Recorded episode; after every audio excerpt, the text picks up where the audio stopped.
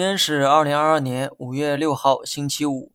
昨天上证打出了阶段性高点三零八二点，正如我昨晚所说的那样，反弹打到三千一附近的时候，要适当降低预期，调整随时都有可能会来。四月末我们经历了一次暴跌和暴涨，很多人呢也好奇接下来的走势该如何预期。对此啊，我给出了很有参考意义的时间点，那就是三月十六号。你可以通过参考三月十六号以后的走势来判断大盘接下来的波动节奏。这话呢，我说了很多遍哈。当然了，也总有人质疑我这是在敷衍。我不确定大盘会不会复刻历史走势。但至少目前为止，两段时间的走势非常相似。那么，同样图片呢，我放在了下面的文稿当中，大家呢可以对比图片找一下这个感觉哈。大盘呢，三月十六号以前是暴跌，三月十六号开始反弹，反弹一定高度之后横盘走震荡，而震荡大概持续了三周时间。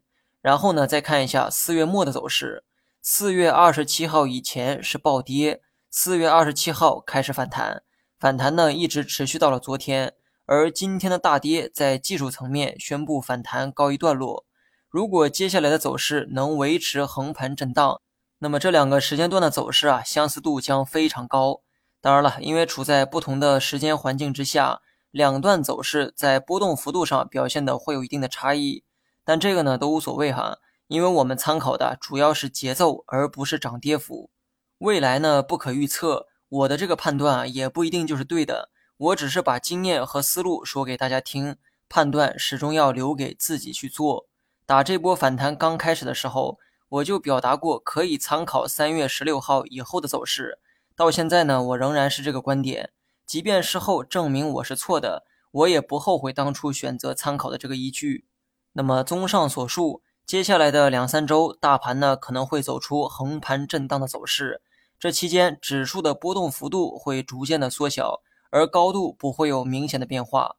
那么明天又是周末，今天呢就说到这儿哈。更多宏观层面的内容留到下周再讲。